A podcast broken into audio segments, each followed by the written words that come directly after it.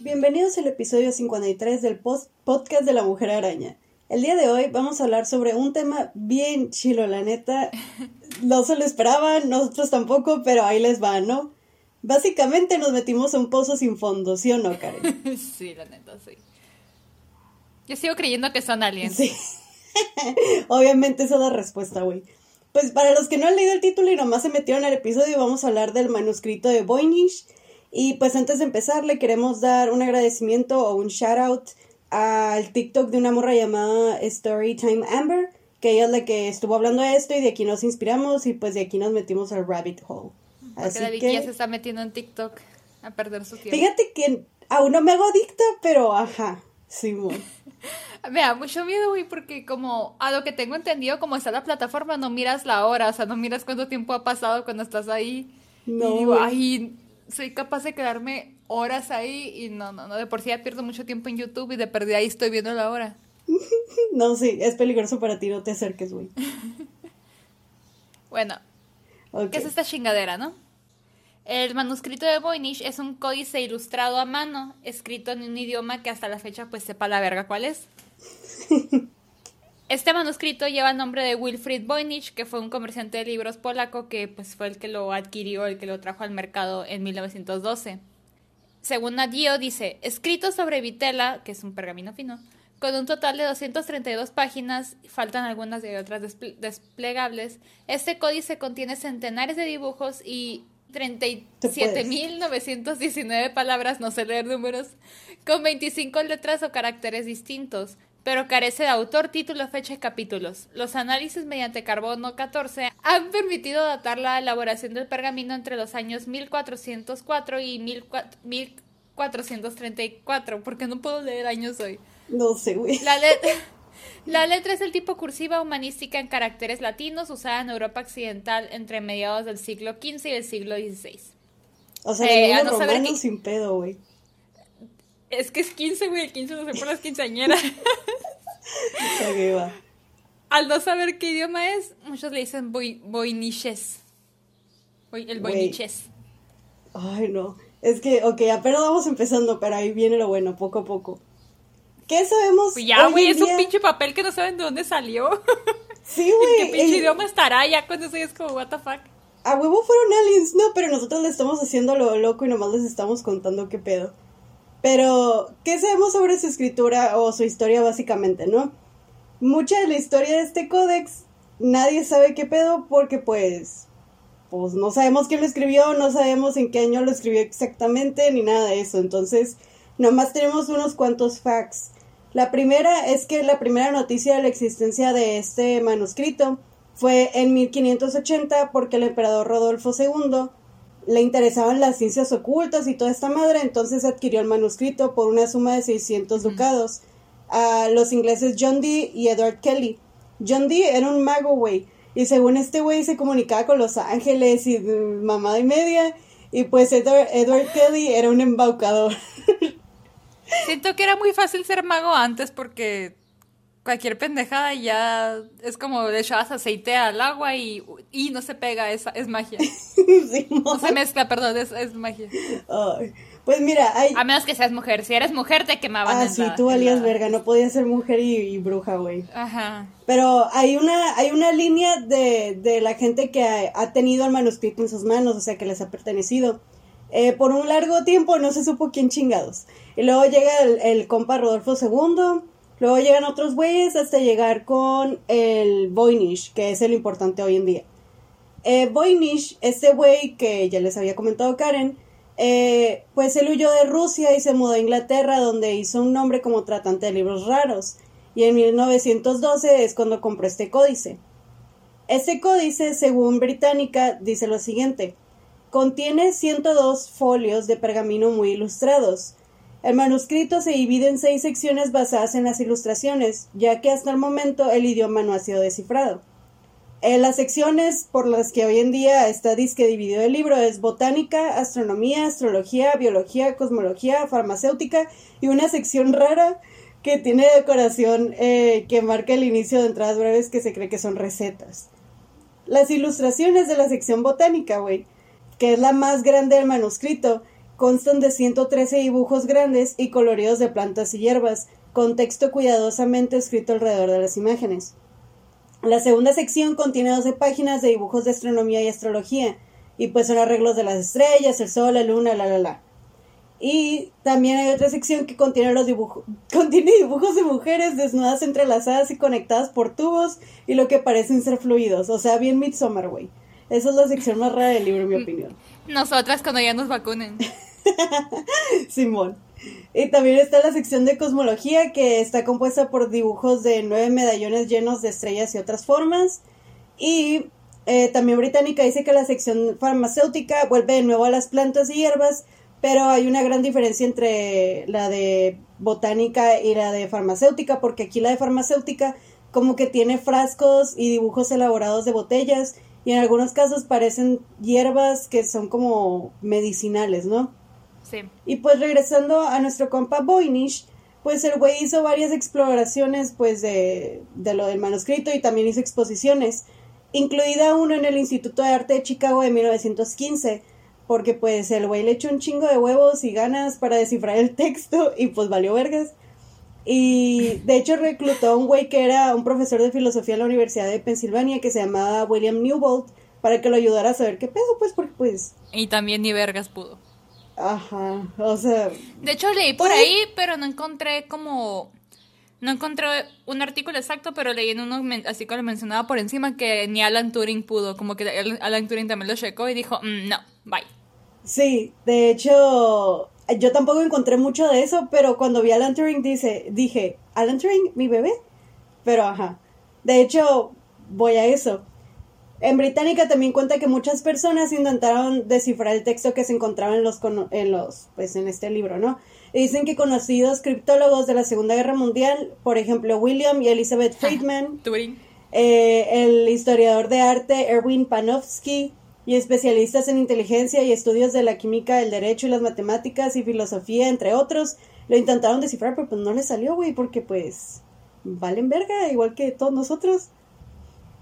Y también un fun fact, güey, que me encantó es que la Elizabeth Friedman, que fue una de las morras que intentó descifrar qué había dentro de este libro, es que fue la primera criptoanalista femenina de Estados Unidos. Y no solo eso, güey agárrate, porque perteneció a los criptólogos que buscaban confirmar que alguien más escribió lo de William Shakespeare. ya me quedé muy bien. Y tiene un libro que se llama eh, The Shakespearean Ciphers Examine an Analysis of Cryptographic Systems uses evidence that some author other than William Shakespeare wrote the plays commonly attributed to him. Me encanta que no quisiste ni traducirlo, es como a ver qué chingado sale cuando lo digamos alto. Sí, güey, es que lo leí muy mal, ¿verdad? Pero, o sea, está muy largo para que lo traduzca mi mente en este justo momento. Y pues me bueno, da mucha risa como nuestros rabbit holes se se cruzan ahí, se atraviesan. Sí, o sea, me da risa porque siempre que intentamos olvidar a William Shakespeare y que no existió, algo nos regresa a esto, güey.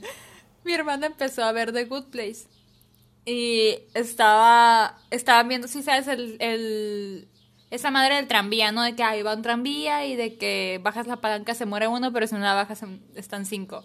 Ajá. Y le van cambiando la chingadera y no sé cómo estuvo que el vato terminó matando a cinco Shakespeares para salvar a un... No me acuerdo qué era, pero me da mucha risa porque casar a mi hijo se lo dije que es que yo también hubiera matado a cinco Shakespeares porque, porque Shakespeare no escribió sus obras, así que de todos modos hubiera habido, hubiera, hubiera llegado Romeo y Julieta a existir. Pues. Ah, güey. Me da mucha risa. Ah, güey, qué buena teoría.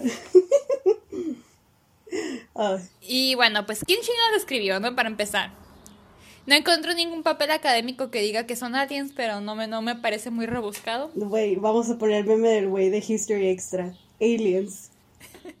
Se le atribuyó su autoría al monje inglés Roger Bacon, pero pues las fechas no coincidían porque Bacon vivió hasta el siglo XIII y el, el manuscrito pues estaba hasta... Uh, sí, hasta el siglo XV. Ajá, o sea, ya estaba... Simón, o sea, el güey nomás no. mm, no, no, no, olvídalo. Time travelers. Iba, a decir algo bien dark, pero no. También otro, otra, otra teoría es Leonardo da Vinci, porque pues parece haber sido escrito por un zurdo, como da Vinci, y pues contiene elementos propios del Renacimiento italiano. También se ha sugerido que se trata de una estafa realizada por el mismo Voynich. La neta se está bien vergas, güey. Pues se sugirió que Voynich hizo una estafa, ¿no? O sea, que él hizo el mismo libro porque pues había muchas cosas que concordaban. Una, que Voynich era un eh, recolector de libros extraños. Entonces él tenía como que los conocimientos para poder falsificar un libro de ese estilo, ¿no? Y la otra es que pues esta teoría se desbaucó porque Georgius Bartius, eh, eh, que era un investigador del libro, contó que encontró una carta que era el emperador hablando de que compró el libro y que andaba bien hypeado por su nueva compra. Y pues esta carta existió mucho antes de que existiera Voynich, o sea, existió en los tiempos del emperador el Rodolfo II. Entonces, pues esto desbaucaba la idea de que Voynich se había tomado tantas molestias para hacer esta broma acá bien cabrona, pues. Además de la prueba de carbono que muestra que el libro, pues, o sea, pasa un chingo, pues. Güey, hubiera estado bien vergasito, hubiera sido una broma. neta, la persona que lo escribió, güey, espero que, no sé dónde está más allá, pero se esté cagando de sí, yo también, güey, estaría bien vergas. En un artículo que se llama Conocimiento Secreto o un Engaño, de, de Amon Duffy, dice... Es difícil imaginar un remate que requiere una preparación tan elaborada. Sí, a huevo. o sea, ajá, pone que es una estafa. ¿Cuál es la punchline? ¿Cuál es el remate? ¿Qué...? Sin Es que, o sea, si hubiera sido una broma entre compas que escaló muy alto y que el güey dijo, güey, qué pena ya decir que, que era una broma, no, ya, o sea, me haría muy feliz. O sea, no. Deja tú el conocimiento matemático, científico que este libro puede tener en sus contenidos. La broma, güey. O sea, esto hubiera estado bien. Voy a inventar una pendejada así, a ver qué. No, pero de mucho tiempo, una mujer. ok. Pues mira, Voynich pensó que podía ser John Dee, que fue uno de los güeyes que le vendió el libro a, Rodolfo. Eh, John Dee fue un matemático, astrónomo, etc. Pero pues Voynich descubrió que no fue él porque el John Dee tenía diarios y en ellos nunca mencionó nada acerca del libro, o sea, que él haya escrito el libro. Y en los diarios, o sea, más que nada, bueno, todavía, pero en ese tiempo es de que si no estaba en el diario no pasó. Ajá, antes la gente podía confiar en el diario. es como, las cuentas de Twitter privadas de ahora.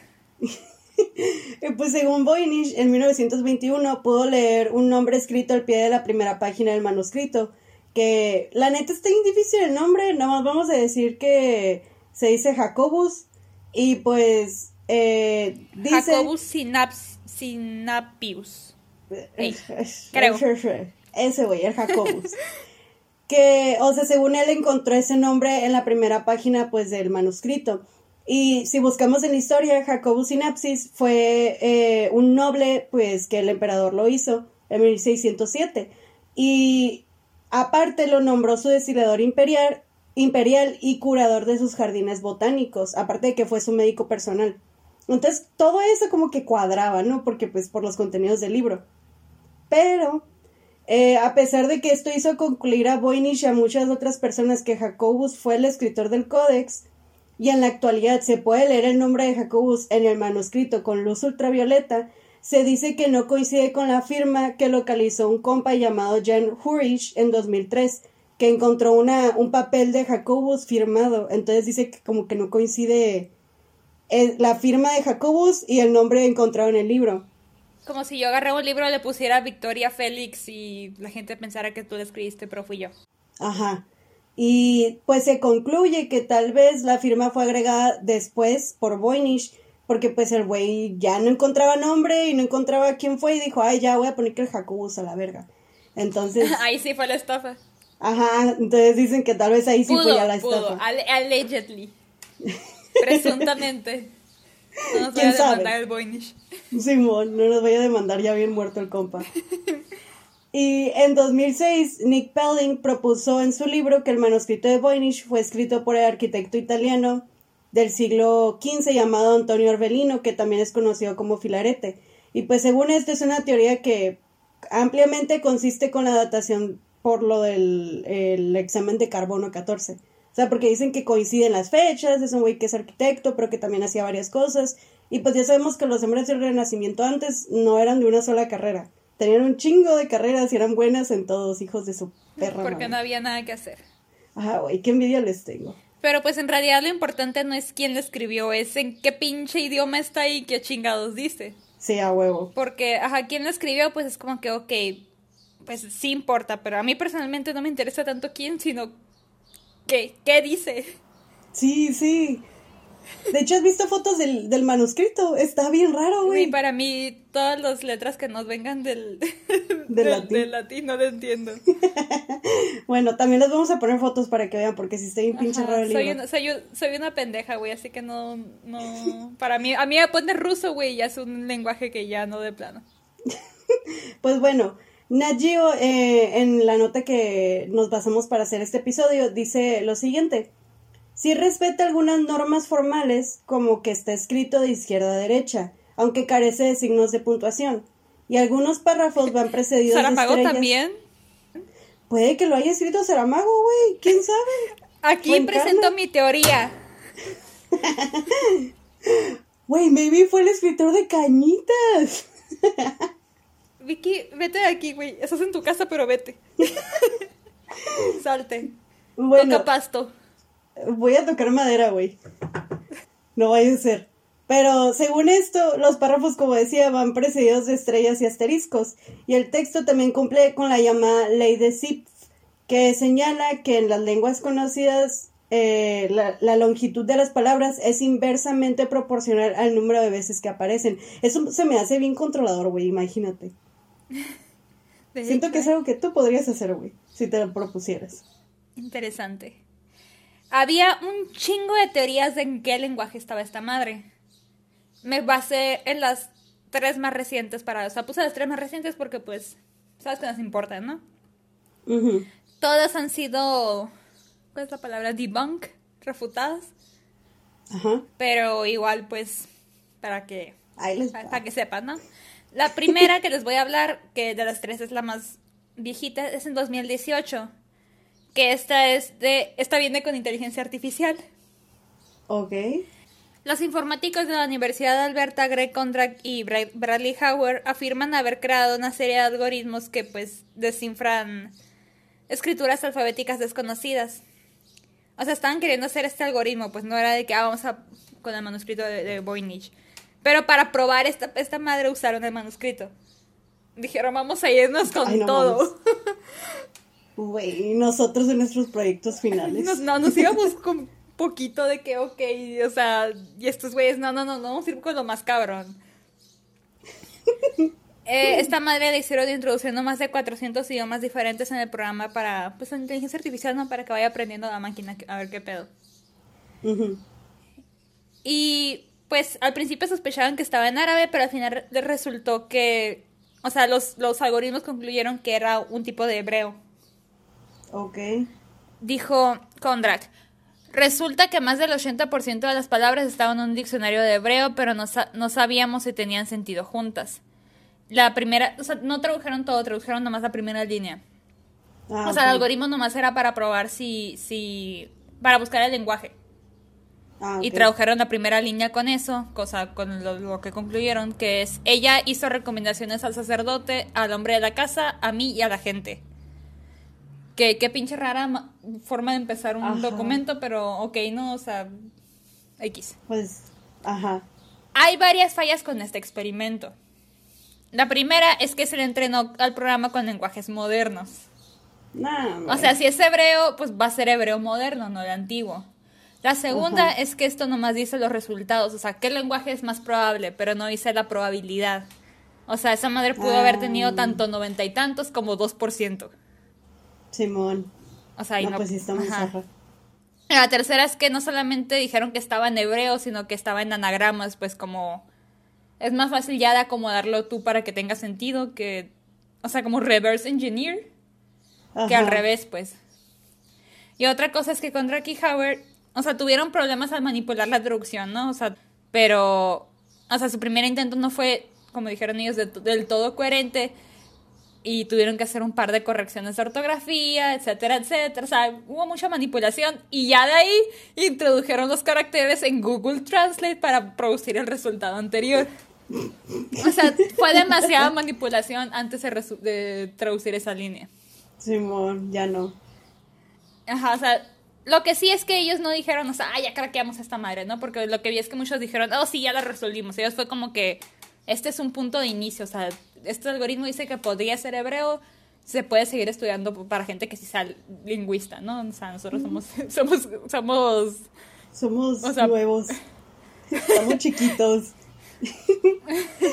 o sea, es más como de que, ok, o sea, de aquí se puede basar gente. Que está bien, o sea, mínimo no fueron con, la de que, ah, lo resolvimos. Es que es un resultado, o sea, como experimento científico, pues presentaron su resultado. Simón. De ahí, ese mismo año, estuvo la teoría de que era un turco antiguo fonético. Ok.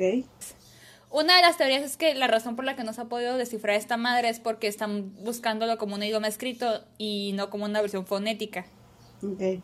O sea, lo que dijo en 2018 Ahmed Ardik creo que lo pronuncie bien, que era un ingeniero eléctrico que había estudiado turco y su familia, que juntos tenían un grupo llamado Atatim Alberta, afirmaron haber traducido 30% del manuscrito, que según ellos estaba escrito en un estilo poético.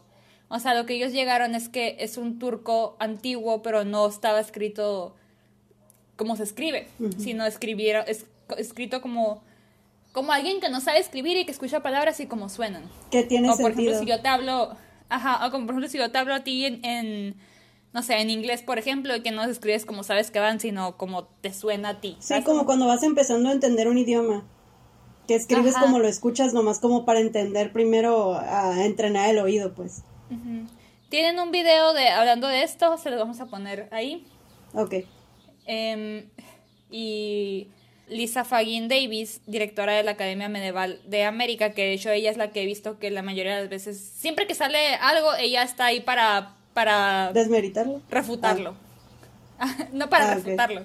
Porque, pues, o sea, por Académica Medieval de América. O sea, ella no sé si es como... Casi casi es una persona a la que tienes que convencer para saber que tu ah, teoría está bien. Que ella dijo de esto que esta es una de las pocas soluciones que he visto que es consistente, repetible y da como, da, como resultado un texto sensato. O sea, hasta no está tan no está tan refutado todavía, pero no está probado tampoco. De ahí siguió la más reciente que es de 2019, que es la del güey. A este güey lo hicieron mierda. el doctor Gerard Cheshire, como el gato, Afirma ah. en un estudio publicado en la revista Roman Studies, pues en 2019, que, que básicamente este, este manuscrito está escrito en un dialecto que se llamaba proto-romance, que de ahí surgieron varios idiomas como francés, italiano, español, etcétera, ¿no? Eh, cito, el idioma, el idioma utilizado era omnipresente en el Mediterráneo durante el periodo medieval pero rara vez escribía documentos oficiales o importantes porque el latín era el idioma de la realeza, la iglesia y el gobierno. Como resultado, el proto-romance se perdió en el registro hasta ahora. Ah, y también dijo que el, manuscrito, o sea, según lo que él había o sea, según lo que él concluyó, fue escrito por monjas y fue como un libro de referencia para María de Castilla, que era reina de Aragón. Ajá. Como que, o sea, como ya dijimos, ¿no? Que tiene botánica, eh, ¿qué más tenía? Ya se me olvidó. Tenía un chingo de cosas, mujeres bichis en fluidos y... Sí, un libro de, ajá, de referencia, como que, ok, vi esta, esta planta que puede ser. Ajá.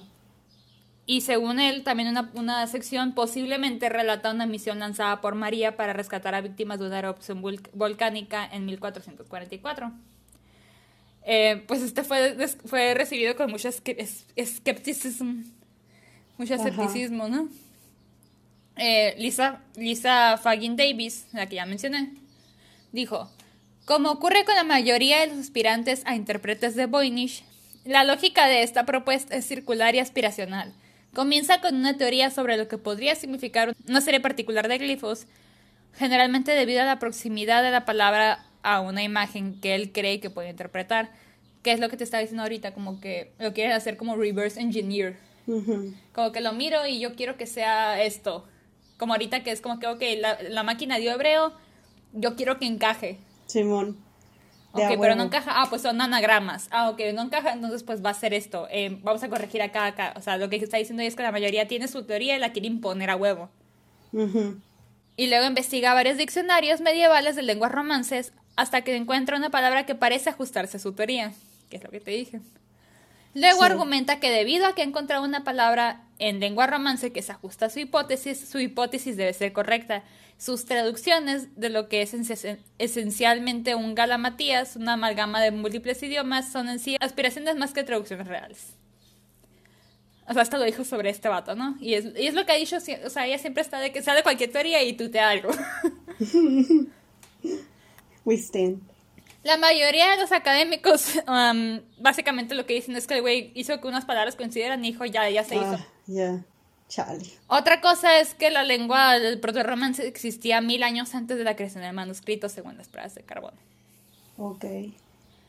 La Universidad de Bristol, de o sea, donde está este güey, lanzó un statement en el que, o sea, retractó el, este, este estudio y dijo, o sea, lanzó todo un statement muy bien largo, o sea, básicamente diciendo em, el trabajo del vato solamente es de él, o sea, no es, no es en asociación con la escuela y que al parecer no fue revisada por otros académicos de la universidad. Ay, güey, lo la lanzaron a la boca los dos bien culero. Pues es que, o sea, más, más, que nada diciendo como que, de hecho, decía algo de que se nos, se, o sea, nos acabamos de enterar de que hay una teoría que proviene de acá y que sabe qué. Em, nosotros no estuvimos involucrados, fue el güey solito. No manches. Y, o sea, de hecho diciendo, pues nosotros no lo revisamos, o sea, y que es, obviamente no puede ser así, lo tiene que revisar a huevo. Y pues, esta es la última que fue refutada. Otras teorías son que es un latín idiosincráticamente abreviado, náhuatl, a la madre. manchú, ucraniano sin vocales. Esta me dio mucha risa. Un lenguaje asiático. Qué culero. ¿Cuál?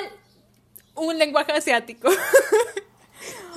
Osito, un peculiar sistema doble de progresiones aritméticas de un alfabeto múltiple. Lisa Fagin, igual en 2020, en un texto llamado What Will It Take to Solve the Voynich Manuscript, que, que, que tomaría ¿Qué, se necesitaría? ¿Qué se necesitaría para resolver esta verga, no?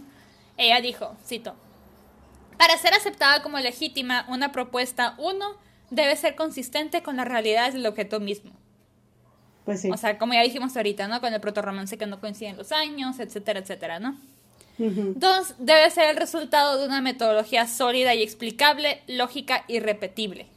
Es lo que dijo ahorita con lo del turco, que ella dijo que esta es repetible, o sea, podría, podría, o sea, que si alguien lo vuelve a hacer le va a dar el mismo resultado. No como, por ejemplo, lo de la inteligencia artificial que tuvieron que meterle mano, o sea, tuvieron que editarlo mucho, pues. Y tres, debe resultar en una lectura que tenga sentido.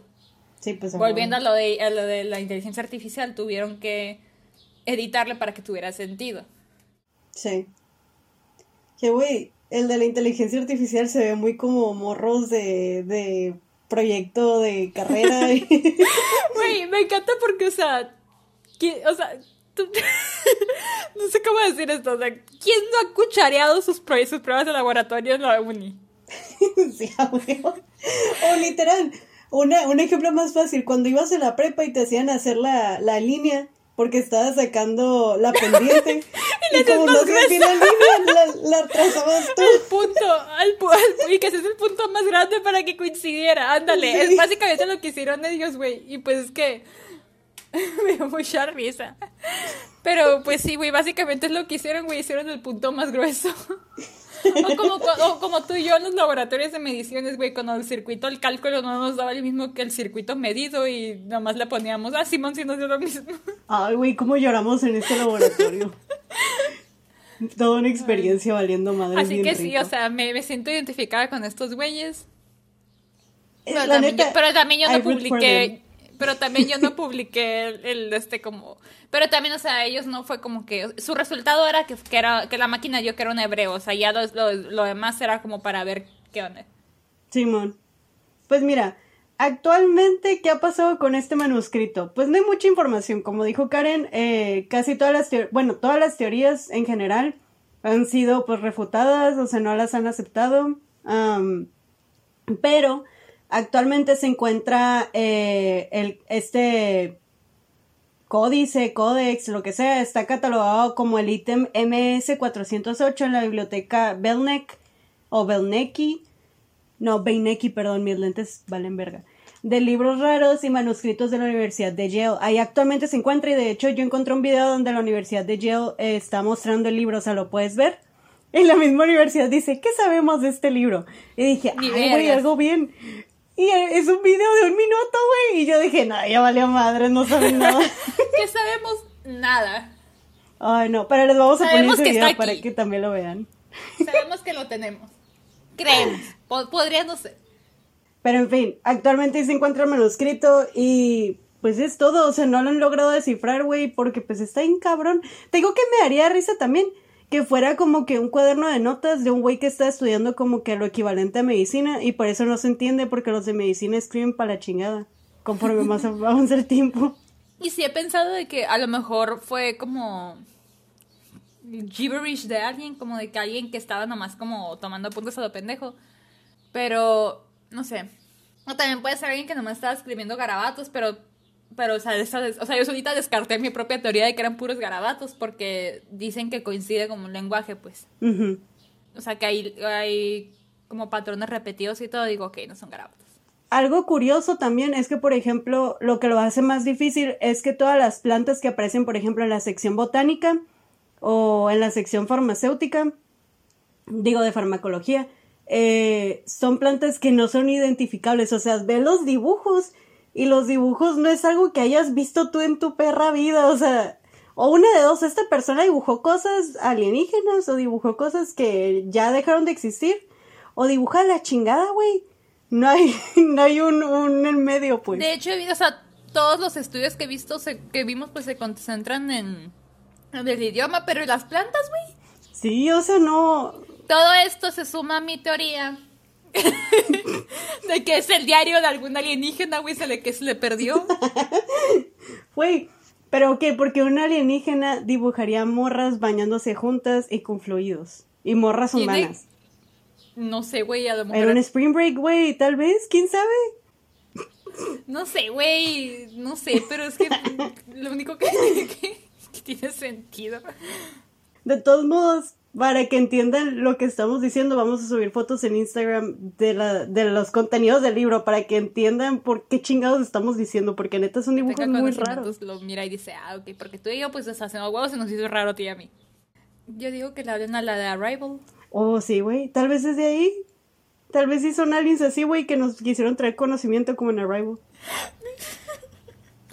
¿Quién sabe? Voy a llorar. Es que. Maybe fue William Shakespeare, güey. no es cierto. ¿Quién era el otro? Ándale. el güey de Oxford. Lo que me saca mucho de onda es que. Pues todo, güey. sí, está bien raro. O sea, es un caso muy raro. Sí, hay plantas identificadas, ¿eh? ¿Quién sabe? No, sí hay plantas identificadas. Ah. La Skyflower, que es de la India. Eh. Mainly Nada más viendo los colores. o sea, sí, hay muchas que no se identificaron, pero otras que sí. Chale. Igual puede haber sido una planta que, antes, que antes ah, había y ah, bueno, pues también no sé mucho de plantas. Sí, ese es el pedo, pues. se extingan. Sí. Pues quién sabe. Está cabrón. O sea, neta es un rabbit hole. Si se quieren meter a buscar más, o si ustedes tienen más información y no las quieren pasar, también lo vamos a leer porque sí está bien pinche raro este caso. Pero es lo que me gusta. O sea, que a veces la literatura, o no sé si llamarlo esto literatura, ¿verdad? Pero el mundo de los libros, ¿no? Tiene casos bien extraños, güey, que a veces dices como que, wow, o sea, vivo en el mismo mundo donde pasó esta chingadera. No sé, yo a mí siento que me da mucha risa porque no, o sea, ahorita lo vemos y pues no lo entendemos, pero me da mucha risa imaginarme en el futuro cuando la gente quiera entender nuestros memes, güey. Porque, güey, los van a estudiar. Sí, los van a estudiar. O sea, va a haber gente que quiera saber cómo vivíamos y van a estar o sea, estudiando pendejos. O sea, todo el shitpost y todo eso. Quiero ver cómo lo entienden, güey. si llego a tener hijos, o, o mejor, si llegan a crear para ese tiempo una manera en la que uno puede retroceder en edad, o sea, que pueda volver a, a rejuvenecerse, estudio la carrera de memes, güey. A huevo que la estudio.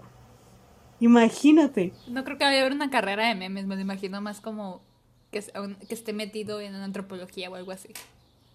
Alguna materia. O quién sabe. pues me meto esa carrera, güey, con especialidad en memes, no sé, lo que sea que voy a salir, güey, yo vuelvo a revivir los Pero sí, ajá, punto de pensar pues en el shitpost y todo eso. Más que nada es que no tienen sentido, güey, como la foto del pingüino volando que dice Televisa presenta.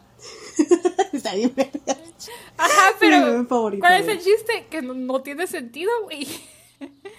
Ay, ya quiero que hagan estudios sobre eso. Los del Kentucky Fried Chicken, ¿los viste? Cuando estaba sacando muchos memes. No. La página de Kentucky España que ponía una un mono largo bien extraño con un pedazo de pollo y decía nomás pollo. no mames. Y varios así, o sea, el, Twitter de, de, Kentucky de España, no, no mames. Güey, el, el meme que tengo de una langosta que dice, fumemos piedra. O sea, no sé cómo van a interpretar eso en unos años. No sé, quiero ver cómo lo interpretan. A lo mejor es el nuevo manuscrito de Boy. Uf, jala, güey. Estoy lista para leer eso en unos añitos. Pero bueno, redes sociales, Instagram, podcast-ma, Twitter, podcast Arana. Estamos en YouTube. Si nos estás escuchando desde YouTube, suscríbete, eh, déjanos un comentario, lo leemos todo. ¿Y qué más? Tenemos página de Facebook. En Facebook estamos como Podcast de la Mujer Araña. Y pues es todo. O sea, un episodio corto, pero pues la neta, ¿qué se puede decir de un libro que no hay Porque información? no hay información. pero en fin. Estoy viendo qué más plantas hay. Ahí van a estar las fotos. Y a ustedes le ponen el nombre de la planta que quieran. Esta se llama petunia. Ah, no, petunia es una planta, ¿no? Sí, güey. Esta se llama, no sé, güey. Taco de ceviche. es Ah, pinche nombre mamón. Ay, pinche Gabriel García Márquez, güey, se aventó unos pinches nombres. Ay, pues Pero en fin. no había de dónde elegir, güey. Pero en fin, nos vemos. Bye. Bye.